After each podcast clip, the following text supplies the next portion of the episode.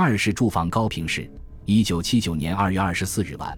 我们陆军第一百六十二师快速勇猛迂回穿插，准时挺进到了高平市的西北外围地区的指定地域。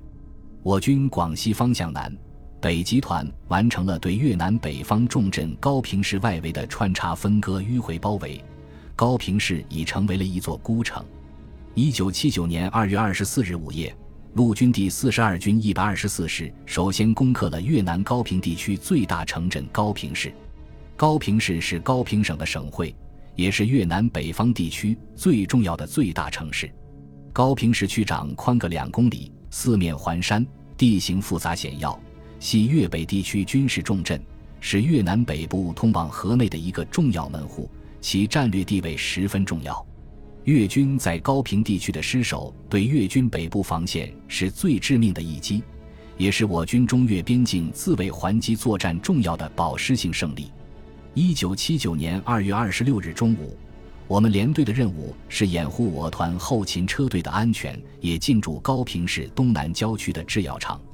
我们连队在制药厂的西北方向布防，占领阵地，并加强了周围地区的警戒。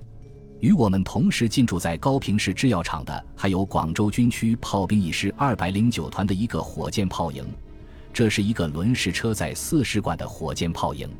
他们在离我们阵地约二百米远的一块空旷的大广场上占领阵地。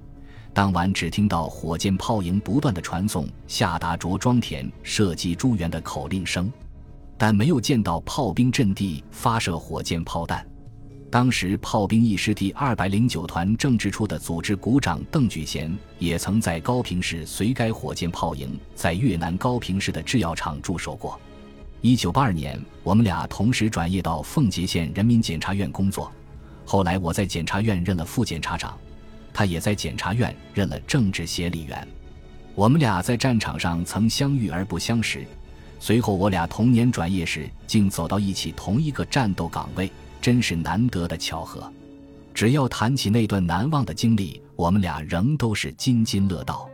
陆军第一百二十四师攻入高平市后，才发现高平市实际上已经变成了一座空城，越南的老百姓都基本上撤出城外去了，城内留有少数分散越军特工人员躲在阴暗角落里打冷枪。所以，我们的车队夜晚在通过高平市区运送物资伤员时。不时遇有越军特工队向过往的车辆投放冷枪，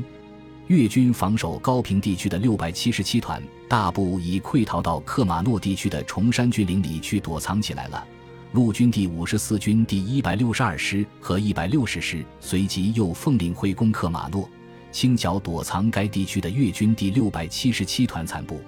我们陆军第一百六十二师便与陆军第一百六十在克马诺地区实行划片包干。分片进行清剿溃败逃散的越军残部。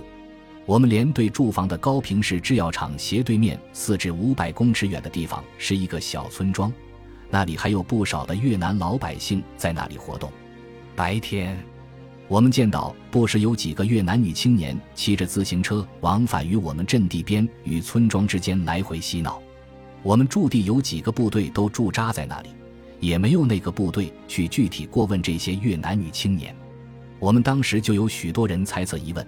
这也可能是越军留下的眼线在监视我军的行动吧。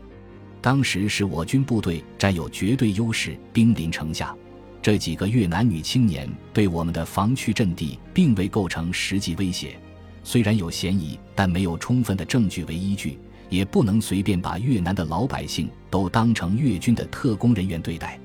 高平市从外观上看是一座很漂亮不错的城市。虽然早已被友军一百二十四师攻克，但我们没有机会进入城市中心去查看过。我只是带领车队运送物资、接送伤员时，从高平市区往返经过几次。后来，高平市交由我们陆军第五十四军第一百六十师步兵第四百八十团在那里防守到撤军时才撤走。四百八十团团直属高级连副连长贺白举与我也是同年入伍的老乡战友。他是在一百六十师扩编时，由我们高机连二排长卫至上抽调去作为支持骨干升任的。他在战后升任了四百八十团团直属高机连连长，后来转业安排在安阳市劳改局担任大队长。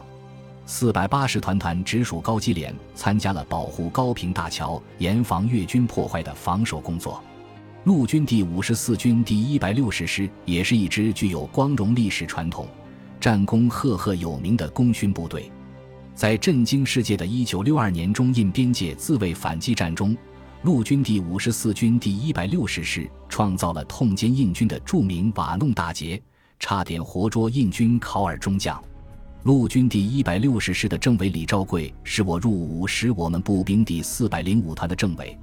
他也曾在我入伍当兵的七十五炮连任过指导员。这次战前，陆军第一百六十师由简编一种师紧急扩编为甲种师后，只一个多月就开赴前线，于二月二十四日八时三十分到达越南通农地区，配属陆军第四十一军，在高平方向投入战斗。陆军第一百六十师入越参战第一阶段主要任务是负责清剿通农地区化整为零、溃逃败散的越军残部，维护我沿线运输，保障安全，并向高平沿线推进。陆军第一百六十师第二阶段的主要任务是接替陆军第四十一军一百二十三师阵地，并寻找越军三百四十六师指挥所及附近地域之敌，而后向克马诺方向进攻。与陆军第一百六十二师合围会攻克马诺，痛歼越军六百七十七团残部。特别是陆军第一百六十师张志信师长，当得知在四百七十八团特务连侦察排的儿子张立瑜已于二日二十七日上午在西侧丛林二百六十七高地侦察中英勇牺牲后的情况下，化悲痛为力量，仍镇定指挥全师胜利完成了战斗任务。陆军第一百六十师第三阶段的主要任务是负责防守高平市。三月一日八时，陆军第一百六十师各团向预定地域进发。步兵第四百七十八团经高平、郭梅等地，于十八时十分进至高平东北侧，占领周围制高点，组织防御。步兵第四百七十八团团长是李志昌。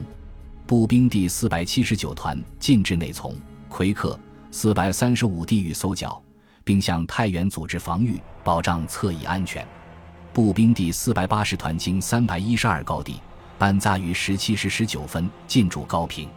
接替友军控制高平各要点及确保连接市区的三座大桥安全。步兵第四百八十团接受任务后，林天清团长决定以三营担任三座桥的护卫任务，以一营占领现河南岸制高点。对太原之敌警戒，二营为团预备队，配置于平河北岸制高点，团只随二营行动。自接管高平防御任务后，第四百八十团严阵以待。担任高平三座大桥守卫任务的第四百八十团三营，全营指战员们保持高度警惕，越军特工数次偷袭，妄图炸毁桥梁，切断我交通运输线，均被我守桥部队粉碎。担任护路任务的步兵第四百八十团一、二营先后打退敌人八次偷袭，同时主动出击搜剿残敌，在十三天里共歼灭越军四十多名。步兵第四百八十团在驻防高平期间，根据上级指示，组织工兵分队和部分连队对越军机场、军用仓库和一些重要设施实施爆破。三月十三日十时至十五时。陆军第一百六十师将高平防御和护路任务交陆军第一百二十一师接管，奉命开始撤军回国。